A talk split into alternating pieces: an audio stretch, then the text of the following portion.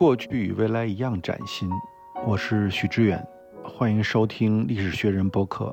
我们将探讨历史的偶然与必然，以及生活在历史中的个体的无穷的可能性。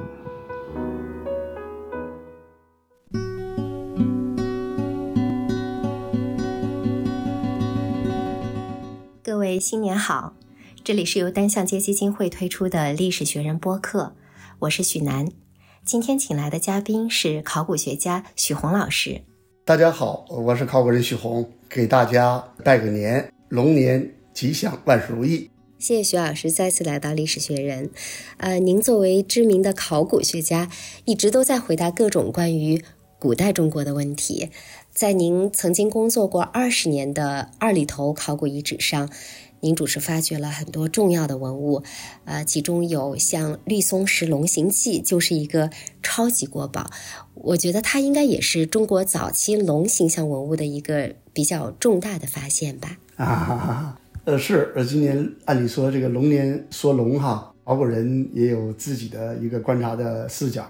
我们说现在最早的龙形象是距今八千多年前的辽宁阜新茶海啊那个遗址上啊，用石头来堆塑的一条。像龙的这么一种动物吧，六千多年前的仰韶文化的濮阳蚌壳龙，然后这五千多年前的红山文化那个玉猪龙啊、C 型龙，这都是大家耳熟能详的。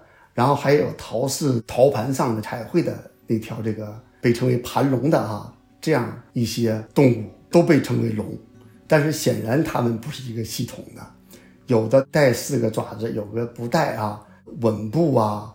然后是不是有角啊？都不一样。你看这一列举呢，二里头龙肯定不是最早的，但它为什么最重要？它是整个华夏族群从多元走向初步一体的，在龙形象上这么一个节点。古老的东方有一条龙，它的名字就叫中国。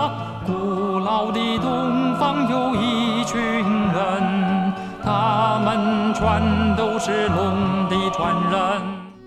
因为我们是一个有丰富的历史文献资源，同时又非常注重历史的族群，甚至有人说，在中国人眼里，历史就是宗教。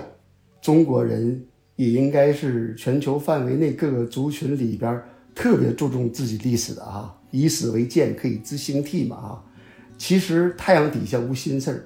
还真就是这样。如果我们把眼界放开，放到历史长河中去读那些史书，甚至穿越到我们考古人所耕耘的没有文字的那个时代，其实你就能把自己当下所处的位置和未来要走的路看得比较清楚。嗯，您觉得您看得清楚吗？就尽管试图看，但是好多东西还是看不清楚的。有意思的是什么呢？作为考古人哈，你几十年从事这样的工作，你感觉你是在享受一个探索的过程，就像这个侦探探案，你把一个案子啊基本上搞清楚，你有一种成就感。我也说，我们考古人也像翻译啊，当一直在为怎么翻译它绞尽脑汁的时候。突然有个灵感，或者有一个材料，可以使得你想出一个非常贴切的翻译，你没有成就感吗？我就是这样一种感觉，一直走到今天。嗯，那我们再说回二里头哈，呃，在中国早期文明里，二里头的地位非常独特。我们知道苏秉琦先生曾经提出，呃，中国文明起源的满天星斗说。到了二里头，您说那就是月明星稀了。您能再给我们说一说二里头文化为什么这么灿烂？它到底给我们留下了什么呢？我认为二里头最重要的是它内在的文化 DNA，而不是暂时说不清楚的姓夏和姓商的问题。尤其是我总觉得，尽管你作为中国学者，但是我们研究的是人类古代遗存。人类的文明其实在很大程度上是相通的，而中国从来没有自外于世界。二里头它最值得攫取的价值，就是您说的那个二里头，它本身在中国乃至东亚历史乃至全球文明史上它的个历史地位和它对后世中国文明的影响，我觉得这个是超越了国界的，更为大家所感兴趣的问题。比如说，我们在这个中文圈可能我们就更多的愿意谈把二里头跟夏关联在一起，把三星堆和早期蜀文化联系在一起。但是如果比如说这两大遗址它要申报世界文化遗产的话，你面对那些评委，你要给出的一定是大家都感兴趣的问题。我正是沿着这个思路来探究二里头文明的，所以我们看，就是说二里头为什么被我列为。中国古代文明史上第一个大的节点，因为它作为都邑，它既不是最大的，又不是最早的哈。它重要，最重要在哪儿？它重要在二里头我们所发现的中国之最，我可以罗列出一堆哈。比如说中国最早的工程，也就是紫禁城啊；中国最早的景致性大道，就是城市主干道网；中国最早的带有中轴线布局的宫室建筑群。中国最早的官营手工业作坊区，中国最早的铸造青铜礼器的作坊啊，像这样一些中国之最，再往前前无古人，再往后它开启了诸多中国古代文明制度的先河呀。你看，从礼乐文明到宫室建筑啊，到这个都邑建制，到这甚至整个政治文明。它都开了中国文明史的先河，从后往前推，从已知推未知推到二里头，推不上去了，再往前就分叉了，再往前找不到二里头刚才我所罗列的这一些中国之最的源头了，而是跟前边有一个断裂，再往前，现在我们比较明确的可以说啊，原来前边是吴中心的古国时代。二里头对他们不是一个单线进化的这样一个关系，而是在阳气的基础上，集大成，形成了具有中国特色的青铜礼乐文明，然后都邑文明，一整套这样制度层面的这些啊，都是从二里头开始起步的。我把这个二里头呢叫广域王权国家，其实，在通俗的一种说法就是王朝嘛。但是王朝 dynasty 这样一个政治实体呢，应该有世袭性，而这种是否世袭，在考古学上是没法认定的。所以我把它用了一个更为平易的一个概念——广域王权国家，把它区别于龙山时代的那个小国林立的古国时代嘛。古国时代是无中心的，包括何努老师他们都同意，陶氏仅限于。山西南部的晋南这一带，跟它大体同时的，在陕北还有石峁古国，在他们之前呢，还有良渚古国，是那个时候是多中心的那样一个时代，叫古国时代。我们从逻辑上不能说一开始有七八个中国，对不对？中国这个概念呢，它就是中央之城和中央之邦，就 state 前面得有一个 central 这样一个定语。一旦加上这个 central 这个定语，那么众多的古国前面加一个中字，这个政治实体就应该具有唯一性和排他性。而在考古发现中，只有二里头的出现才是东亚大陆最早的核心文化，一个最早的中心出来了。而在那之前是无中心的。像这些古国有没有进入国家阶段啊？在学术界都还是有争议的问题。大部分中国学者认为，从良渚到陶寺到石峁呢，这都应该是属于至少是小国寡民那种古国嘛。但是你要翻译成英文的话，它究竟相当于 state 国，还是相当于 chiefdom 酋邦，是吧？球邦一般被定义为前国家阶段的复杂社会。也就是说，究竟这些政治实体是不是国家，它没有一个明确的界限。著名考古学家和人类学家张光直先生说的比较好，就是国家是一个过程，而不是一个门槛儿。所以说，我们说一到考古学这个范畴里边儿哈，首先要打破什么东西会有定论这样一个思维方式哈，就包括这个最早的中国、最初的中国这样一些议论是很正常的，其实都是多元阐释嘛。但现在应该说，在中国学界。我们一个最大的公约数是华夏族群是从多元走向一体的，而这个古国时代就是那种多元的时代，各个区域的小的国家或者作为国家雏形的哈那样的政治实体开始出现，而到了二里头，中国文明史进入有中心的多元的阶段。那么二里头呢，就是这个最早的中心。这些古国时代的文化和二里头文化之间存在着一些明显的进化和延续的关系吗？这个问题问得很好。现在在学术界也有不同的认识，有些学者就持单线进化论的这样一种呃认知框架哈，就认为从古国时代到王朝时代啊，基本上是单线发展的哈。但是包括本人在内的一些学者呢，认为在中国。古代文明史的发展过程中呢，有一个连续中的断裂，连续特别好理解，对不对？中华文明具有连续性，它是具有文化 DNA 的啊。比如说二里头肯定吸收了包括陶氏、包括良渚文化在内的一些古国时代的文化文明因素，然后集大成进入了一个新的阶段。但是呢，现在看来呢，就是在所谓古国时代和王朝时代。之间就距今三千八百年前后是发生了很大的变化的。我在二十多年以前有一篇论文，名字就叫《连续中的断裂》，当时就指出这一点来。后来北京大学的张弛教授从更广大的欧亚大陆这个视角中来看呢，进一步强调这样一个断裂性。其实现在就是还在探索中。我们知道考古人的工作呢，就跟侦探一样啊，跟拼图一样，那么它最大的断裂在于古国时代，基本上相当于新石器时代。那个时候，尽管有了一定的青铜铸造技术，但是都是一些小的用品，没成气候，仍然是属于新石器时代。从二里头开始呢，中国最早进入了青铜时代，它是一个开端。因为现在呢，大家都承认中国的青铜时代的一个重要标志呢，就是青铜。礼器的出现，其实是古代中国呃盛行礼乐文化的一个重要的标志。商代晚期的殷墟时期，哈和西周时期是中国青铜时代的最兴盛的时期。那么要往前上溯的话，只能上溯到二里头都邑。那么再往前，就看不到它的直接发展脉络了。所以，我们从各方面来讲，都感觉二里头和它之前的。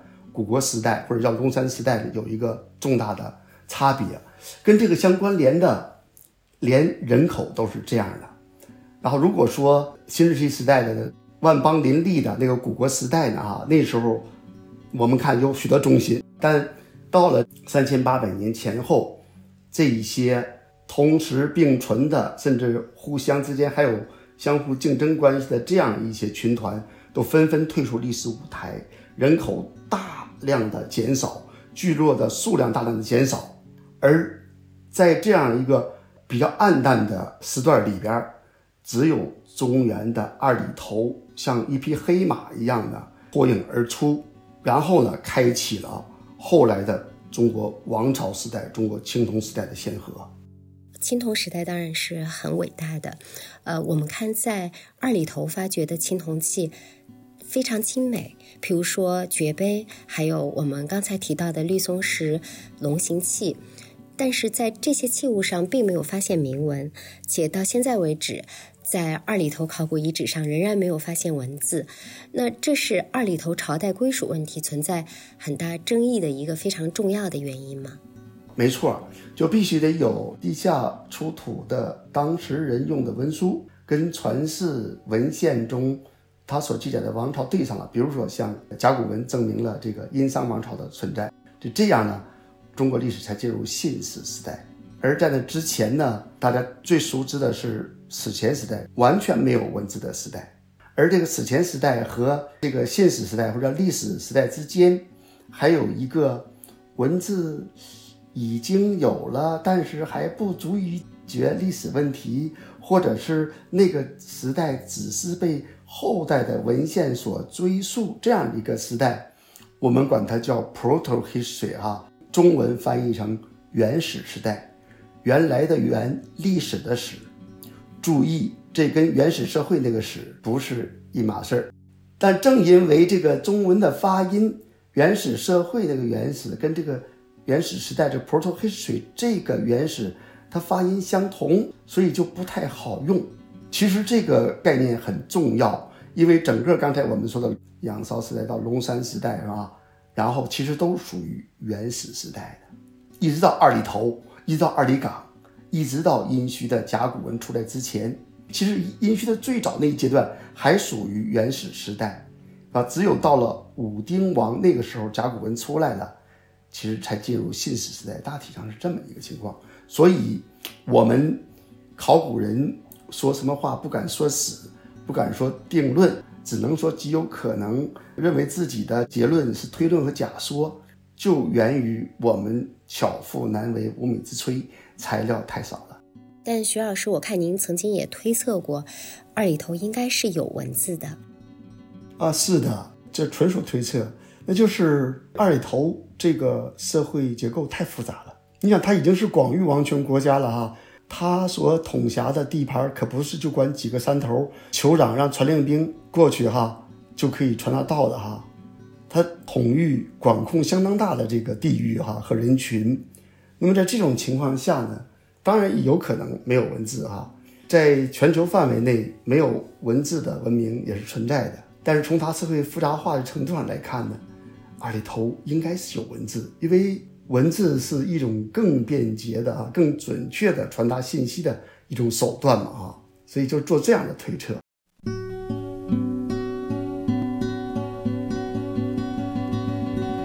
关于二里头它属于夏还是属于商？用您的说法是属于狭义史学范畴的话语系统，这是比较学术化的概念。徐老师，您可以给我们大家解释一下吗？你比如说，就是王朝哈，你一定要把它划分出商王朝和夏王朝来啊，这是狭义史学的。也就是说，它姓夏和姓商的问题。比如说，我们说考古人像侦探啊，面对一个车祸现场。如果我们找不到文字材料或者身份证这样的话，我们只能初步辨认这个现场中这死者，比如是男性和女性啊，这相当于姓夏和姓商。所以说，就是你要是较真儿说他究竟姓夏还是姓商，这就属于狭义史学范畴的，那就是没有当时的文书材料，根本不可能解决这个问题。就像死者身上如果没有文字材料的话，你根本不可能知道这个人是谁。那么在这种情况下，就是在搞不清楚这个族群究竟姓夏和姓商的情况下，请允许我先用考古学的话语系统来描述他：二里头人、二里岗人，或者良渚集团、陶氏集团，是不是更合适呢？这是我们说考古学作为一门当代学问，哈，它要讲究科学性，它要尽可能的理性和客观。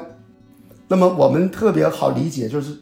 这考古学诞生之后，文献史学那套话语系统和考古学这套话语系统，它们应该是并列的吧？这两大话语系统哈，到最后可以形成为一套话语系统。从什么地方开始？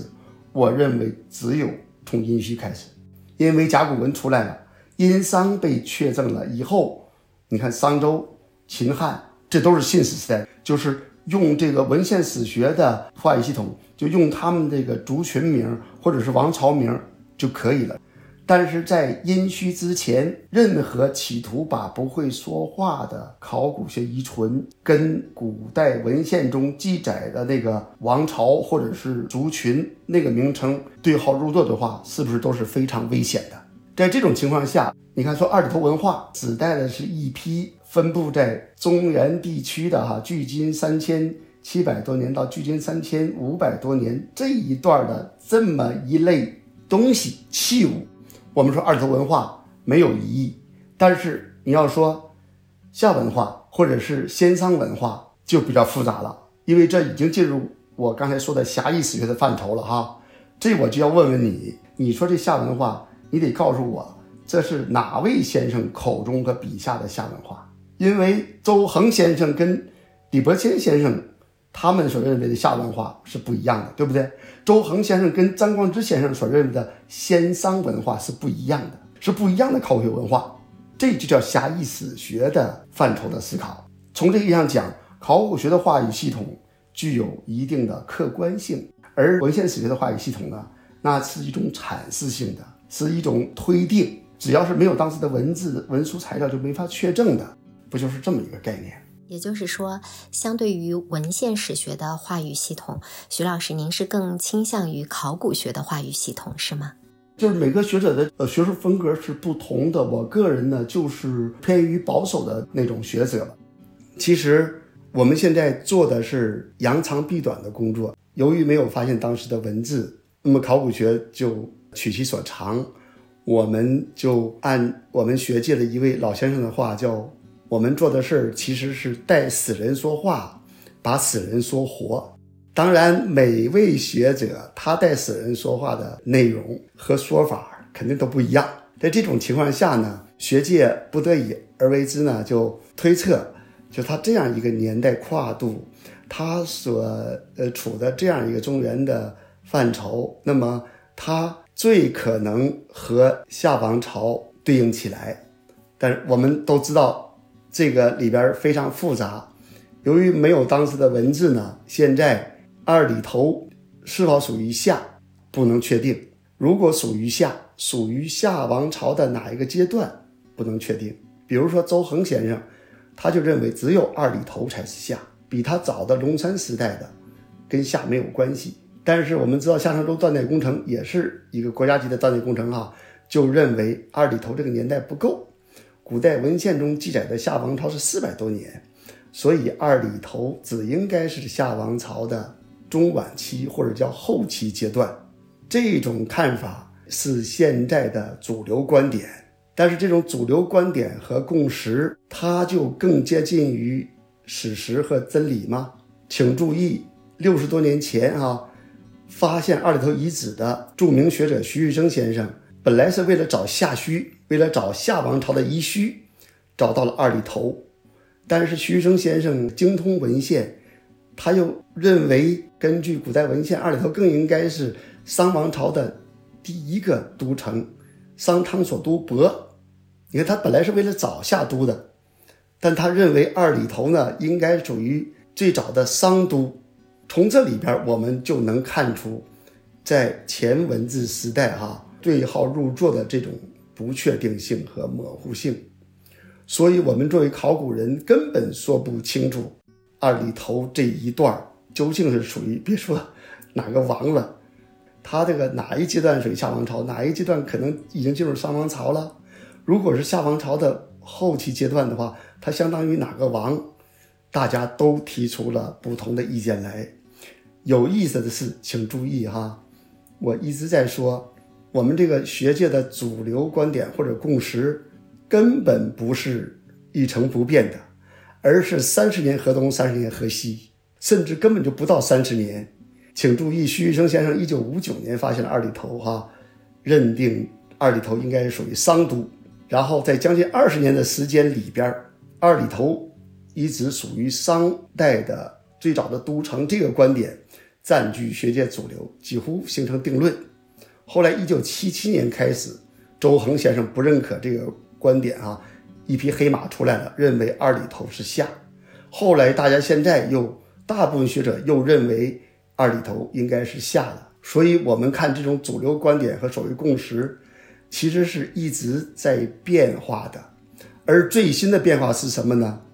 请注意，我刚才说的国家级的研究工程——夏商周断代工程，哈。给出的夏王朝的起始年代是公元前二零七零年，就是距今四千一百年前后。大家根据这个，而二里头的测年越测越晚，越测越短，已经测到这个不到三千八百年了，凑不够夏王朝这个年数啊。所以他们要在早于二里头的那个龙山时代晚期那个遗址里边去找早期夏文化去。现在呢，观点就不一致了。而最新的观点，请注意，国家文物局官宣的中华文明探源工程的最新研究结论啊，把古国时代和王朝时代的分界定在距今三千八百年，也就是说，从二里头开始，考古学本位的哈二里头才昭示着中国最早的王朝的出现。那么这样一来，请问大家以前所说的早期夏王朝在哪儿？在古国时代里边，而古国时代大家公认的是无中心的多元。那么这样一来，就是狭义史学范畴内的夏王朝如何落实在具体的考古遗存中，还任重道远吧？嗯，就是在文字没有被发现之前，一切都还是推论，没有一个明确的答案。其实说白了的话，我们在做的工作很大程度上不就是猜谜吗？推论和假说都是推测，没有正确和错误之分，都是在拼图。说句不好听的话，都是在瞎子摸象。请想象一下啊，这个大的拼图总共有三千块，是吧？那么呢，你现在只给我一千块，我又试图把它拼凑出尽可能接近历史真实的那样一个画卷，容易吗？所以很大程度上都是在推测。这个我觉得我们这个公众都是文化人哈，大家从学理上和逻辑上应该都是能理解这些的。我们的基础教育哈，就是中学、小学这种教育啊，一直是一种标准答案式的教育。但是让诸位失望的是，没有标准答案，大家都是各自的阐释。历史学本身就是一种阐释的学问，而不是实证的学问。我们说这个 science 概念上的那个科学是必须能够证真和证伪的，而一旦进入人文领域呢，其实许多问题我们是没有标准答案的。所以了解了这个啊，比许宏或者是哪位学者给出大家一个明确的答案来，我觉得意义更大。其实您并不是否认二里头它是夏文化，只是说您更希望有实证的材料去证明二里头它就是夏晚期，或者是它属于夏文化这样一个大的概念，对吗？对对对，你说的太对了，就是二里头和夏的关系，就是我既不能证真，也不能证伪。所以我的提法是，二里头极有可能是夏文化，最有可能是夏文化。但是你要让我说它肯定就是，对不起，就是证据还不够。就是作为一个学者，我有我的准则和底线，真理再往前走一步就是谬误嘛。当然有网友说，说许宏否认夏，请拿出来许宏否认夏的任何一个证据哈。我在我的书里边哈，和在我的表述里边哈，从来没有否定下，因为你否定不了。你没有否定下的证据，正像你没有确切的证实下的证据一样。我跟有些学者的提法上的观点上的不同，就在于我说有可能、极有可能、最有可能，但是有些学者倾向于肯定，这是我们的唯一差异所在。也就是说，在新的带有铁证性的这个材料出现之前啊，也就是文字材料出现之前啊，这个问题是不可能彻底解决的。当然，有学者认为。能解决，有一些人认为就已经解决了，因为他认为就是，你看是这样的差异。转眼一瞬间，不知多少年，多少悲欢离合，假装没看见。您在刚接任二里头第三任考古队队长的时候，也只有三十六岁哈。那个时候您就已经是这样想的了吗？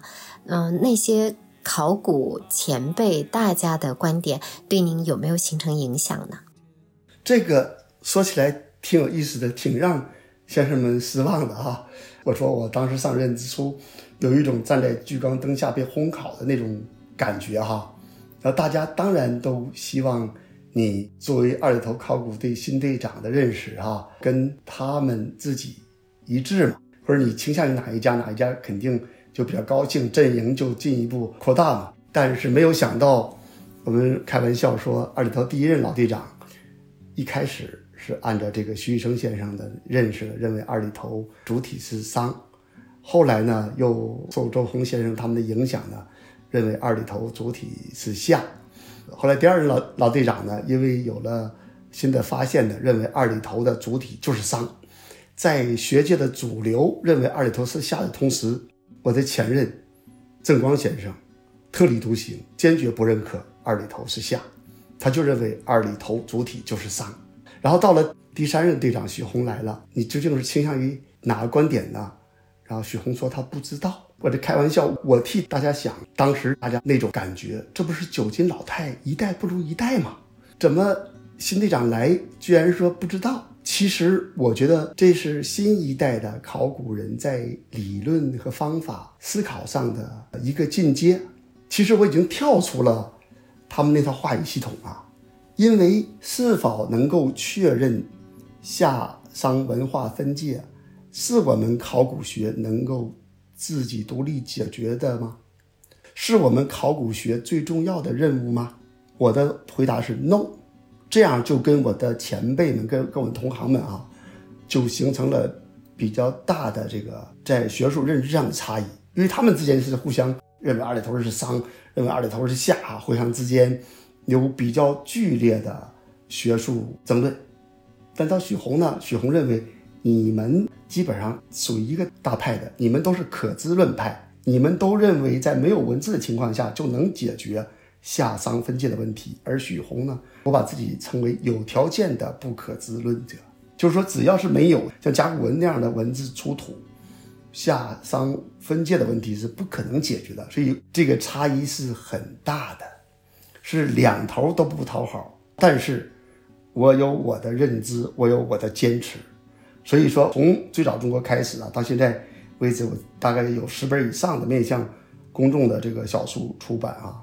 就给自己定位就是考古人写史，请让我用考古材料哈描述这一段的历史，而不是直接的就把他们简单的对号入座。我还有一个自信，就是暂时不知道二里头姓夏和姓商，并不妨碍我们对二里头在中国文明史上地位的认知。那是什么影响了徐老师您这种学术认知和理念的呢？我想这个还不是我个人的问题，应该是整个社会和整个学科发展到了一个阶段。刚才说过，由于中国有丰富的文献典籍资源，所以说呢，就自然而然的，我们的学界呢，这个也有比较浓重的正经补史的这样一个传统和理念。那么这个影响了相当多的学者啊。从上个世纪下半叶一直到现在呢，正经补史这种理念，就是对号入座式的这样一种研究方法，或者是有人叫殷墟传统啊，或者是所谓王国维先生所提出的二重证据法啊，就是比较热心于要解决不会说话的考古学遗存的这个姓夏姓商的问题啊，呃，就是呃王朝和族属的归属的问题。但是呢，我们这一代人起来之后呢，越来越意识到这个问题是一个暂时说不清楚的问题。与其把大量精力花在这个上边，不如让我们先看看前人是怎么走的。我都说过，考古学是舶来品。其实，西方学界早就开始对于考古人来说，更是扬长避短的一些研究方法，比如说社会考古的一种理念啊。就是我们既然说不清楚他姓夏和姓商，那么，请让我们把它放一放哈，让我们从考古学的方法，从社会学的方法啊，我们又借鉴了人类学的、政治学的、民族学的方方面面这样一个方法，用多学科合作的这样一种理念、众多的手段来探究这些东西本身的意蕴，而不是简单的给它一个符号或者是名字嘛。其实整个学科都在这样往前发展，就是我们这代人就逐渐逐渐的就开始不敢说超越，至少是超脱出了前辈学者这样一套话语系统哈，认为应该把更多的精力花在社会层面的阐释上。我们看这两个官宣就非常能说明问题哈，大体上就是二零零零年国家级的研究项目夏商周断代工程结项有一个。比较薄的结项的结题报告这个简本，给出了夏王朝的年代框架。我们说了，夏王朝的始年是公元前两千零七十年嘛。就夏商周断代工程，现在看来基本上是历史文献本位的，是历史的是从文献中来。因为考古学的文科二来说是推导不出夏的，必须是得用这个比夏还晚一千多年的从东周到汉晋时期的人他们的这个追溯，你才能提夏。他们先给了这样一个框架哈，才有了夏的始年应该到龙山时代去找去，而不是像周恒先生说的只限于二里头。其实他们给出那个夏商分界那个年代呢，公元前一千六百年其实现在正好相当于二里头文化的早期和晚期，所以说就好像当时的年代框架呢是支持二里头的前面一段是夏，后边一段是商的这个观点，但是后来大部分学者呢又认为二里头主要是夏。你看，在学术实践上就告诉我们啊，这个很难得出确切的结论来，而紧随着夏商周断代工程的又一个。国家级的重大研究项目——中华文明探源工程起来了哈！你看最新的提法是划分古国时代，以三千八百年为界，进入王朝时代。你看，这就是社会考古的一个理念，从历史文献话语系统那个夏商周，转变到了古国和王朝这样的社会学和政治学话语系统。我认为这也是学科的一个重大进步，甚至整个社会的一大进步。这就显现出我们就是随着国家社会经济的发展啊，其实全民的文化素养也在提升。其实学界的进步也是社会进步的一个缩影嘛。徐老师，您在社交媒体上很活跃哈，呃，也会有人对您的观点、对您的学说提出质疑，甚至是攻击。呃，那您在这样一个复杂的呃社交媒体时代，是怎么保持一个学者的独立和乐观的呢？哦，这个问题 也挺有意思的哈，有朋友、老师们还特意询问我打招呼哈，意识到我承受到很大的压力，但是我个人好像没有感受这么强烈。我总觉得我们现在是在做学问，那么就请允许我还是坚持学者那个轴，就是说，如果我在学理上，如果在逻辑上，如果在这个证据链上没有问题的话。我可以自圆其说的话啊，那么我有我自己的坚持，所以这个倒是我这么些年一直过来一以贯之的嘛，形成自己的风格。说起来也谈不上，就是我自己还要付出巨大的努力，有比较大的心理压力什么。我自己觉得我就该是这样啊，我作为一个学者，特立独行，这是很正常的嘛。然后独立之思想，自由之精神，谁不能知？心向往之。我曾经跟许知远先生在这个四三幺里边不是聊过嘛哈，我说我不在乎当代人怎么看我，要是二三百年之后，如果后人能看到我的文字啊，或者能听到我的音频、看到我的视频的话，还能得到他们的认可肯定，我觉得那是我更欣慰的。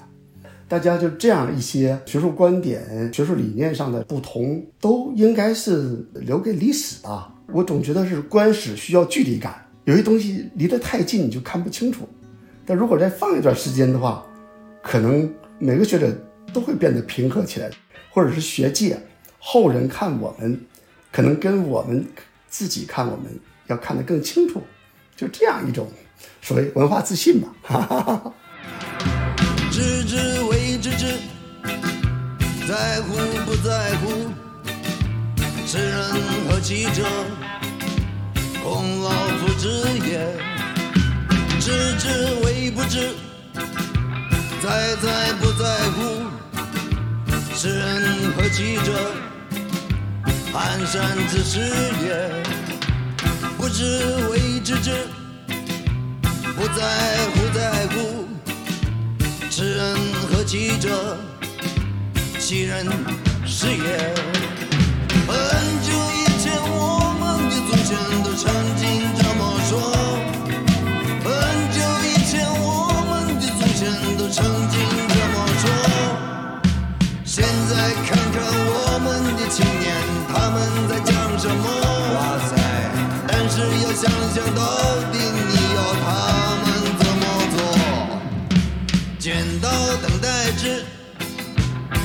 糖挂面糊，尊师重道者，莫过如此也。